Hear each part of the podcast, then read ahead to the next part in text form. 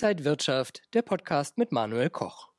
US-Elektroautobauer Tesla hat in der vergangenen Woche die Quartalszahlen vorgelegt und es ist ein Rekordergebnis, aber Elon Musk warnt trotzdem vor einer Rezession und der Ausblick 2023, der lässt doch einige Fragen offen. Die Börse, die muss sich jetzt entscheiden, worauf sie genau reagiert und wie die Charttechnik zum Autobauer Tesla steht. Das bespreche ich mit Salah Edide Bumidi, er ist der Head of Markets beim Broker IG. Salah, herzlich willkommen beim IG Trading Talk. Einen wunderschönen guten Tag, Manuel. Grüß dich.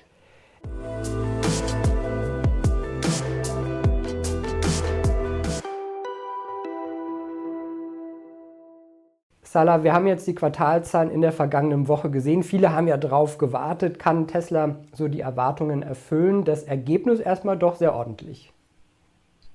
Auf jeden Fall. Rekorde, das äh, hätte man jetzt so erstmal nicht erwartet. Automobilindustrie ist gerade wegen diesem eingangs erwähnten Thema Rezession durchaus jetzt nicht der beste Kandidat gewesen in den letzten Monaten. Die Tesla-Aktie hat auch schon gut vorgesorgt in, mit Kursgewinnen in, seit ja, Ende letzten Jahres.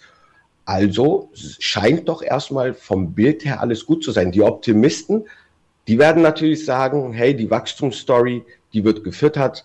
Ich äh, werde bestätigt, das berechtigt eigentlich genau diesen Ansatz, den man vorgeht. Aber Skeptiker werden vielleicht gerade aus der fundamentalen Seite auch mal auf die Bruttomarge gucken.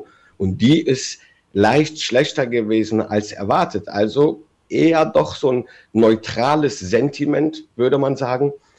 Aber wie gesagt, fundamental durchaus überraschend.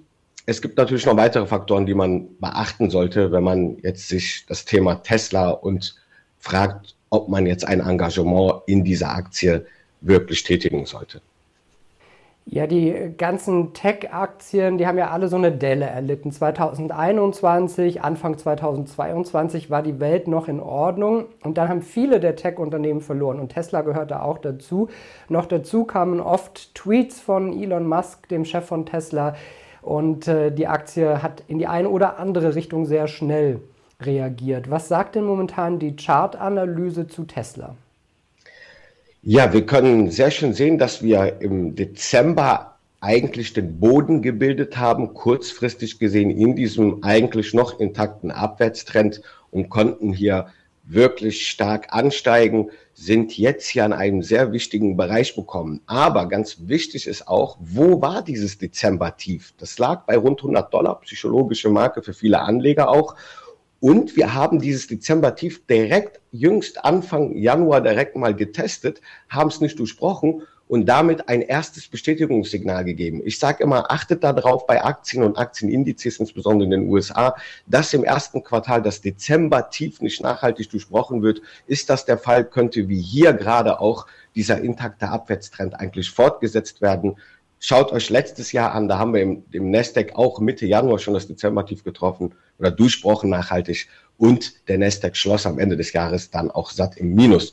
Aber das haben wir hier jetzt zum Glück verteidigen können in der Tesla. Die Aktie stieg, hat neue Kaufsignale sogar jetzt im Januar erreicht mit dem Ausbruch aus dem Keltner-Kanal. Ein ganz wichtiger, in Vergessenheit geratener charttechnischer Indikator, den ich aber sehr schätze und mit dem ich sehr viele Analysen auch mache. Wir sehen, dass da ein Kaufsignal generiert wurde und jetzt sogar jüngst in den letzten Tagen, letzte Woche nochmal ein neues Kaufsignal, womit wir ein neues Kursziel definieren können aus charttechnischer Sicht, das rund bei 200 Dollar liegen könnte auf kurzfristiger Basis. Ja, die Börse guckt ja gerne so nach vorne. Tesla hatte ja zuvor gesagt, dass man um die Auslieferung um 50 Prozent steigern wollte in diesem Jahr. Das wird man wahrscheinlich nicht schaffen. Wenn du so auf die fundamentalen Daten und Fakten guckst, was sagt da die Chartanalyse?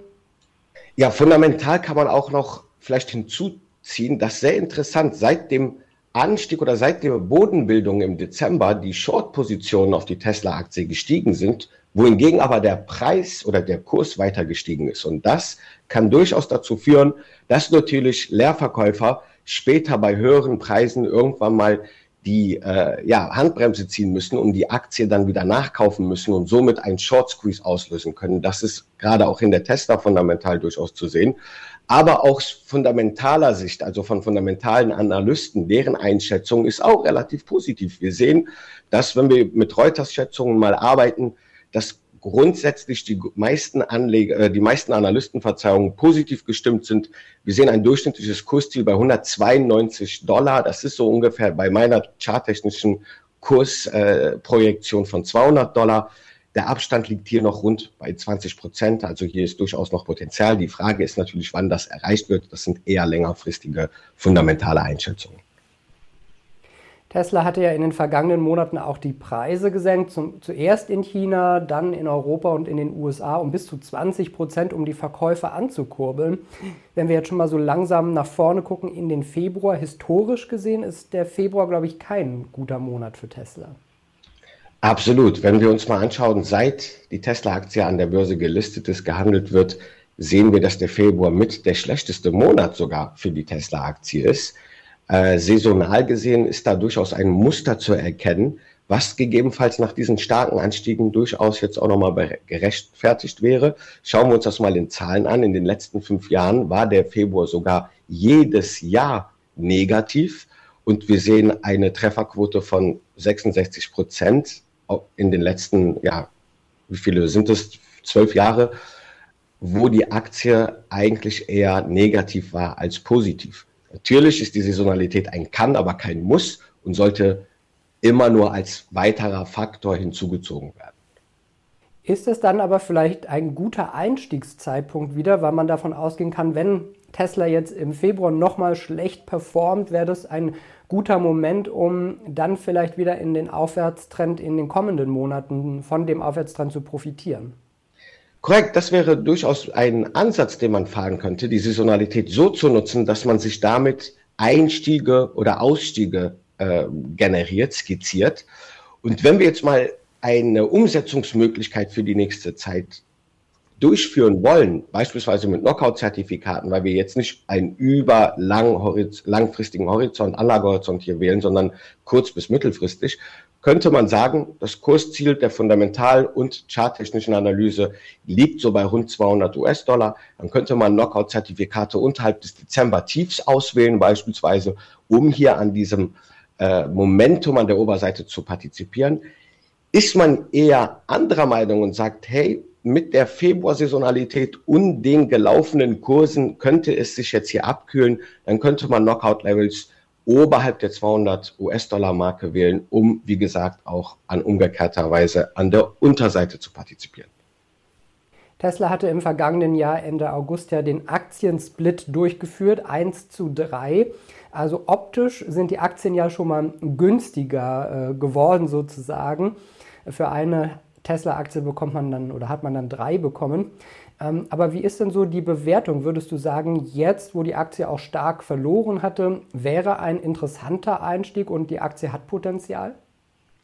Langfristig kann ich mir das durchaus vorstellen, mit einem sehr langen Horizont. Denn äh, die Tesla-Aktie hat natürlich, war sehr überbewertet, nicht nur die Tesla-Aktie, sondern viele Tech-Firmen, die jetzt im Zuge der steigenden Zinsen und der Veränderung des Marktumfelds und einer gegebenenfalls sich anbahnenden stärkeren Rezession äh, stehen sie dann natürlich unter Druck und könnten durchaus interessant sein. Aber Elektromobilität ist natürlich auch ein Zukunfts-, eine Zukunftsbranche, in der Tesla durchaus sich weiter etablieren kann. Daher auch die Reduktion der der äh, Preise für die Autos. Warum? Man will natürlich jetzt auch ein Zahlenspiel, denn nur so kann man Millionen von Autos weiter verkaufen und aufrechterhalten und dann auch zu einem großen Player sich etablieren. Denn andere äh, Marktteilnehmer, Volkswagen und Co., die stehen natürlich oder sind schon längst in den Startlöchern und können auch langfristig eine große Anzahl in Millionenzahl von Mobil äh, Elektromobilen Autos auch produzieren. Das ist für die kein Problem. Da war ja Tesla ja, muss man sagen, eigentlich ein Startup und hat sich sehr gut gemeistert und schnell in diese Branche und neue elektromobile Branche etabliert. Deswegen ist durchaus hier viel Potenzial in der Zukunft, gar keine Frage. Aber Volatilität auch, denn Herr Musk als Persönlichkeit ist auch natürlich in vielen Themen äh, ja unterwegs. Twitter ist zum Beispiel auch ein Unternehmen durchaus wo er mit jetzt natürlich sehr stark verbunden ist. Und ähm, da muss man natürlich schauen, wie sich das im weiteren Verlauf entwickelt. Ja, absolut. Es wird ja erwartet, dass er Twitter vielleicht bald dann abgibt und sich wieder mehr auf äh, Tesla konzentrieren könnte. Also der Volatilitätsfaktor Elon Musk, der wird wahrscheinlich auch in der Zukunft erhalten bleiben.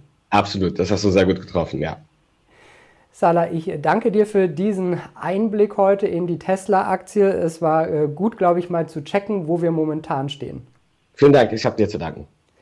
Das war Salah Edine Momidi, der Head of Markets vom Broker IG, heute zugeschaltet. Und äh, liebe Zuschauer, danke Ihnen und euch fürs Interesse am IG Trading Talk. Mehr Infos gibt's auf IG.com. Bleiben Sie gesund und munter, alles Gute und bis zum nächsten Mal. Und wenn euch diese Sendung gefallen hat, dann abonniert gerne den Podcast von Inside Wirtschaft und gebt uns ein Like.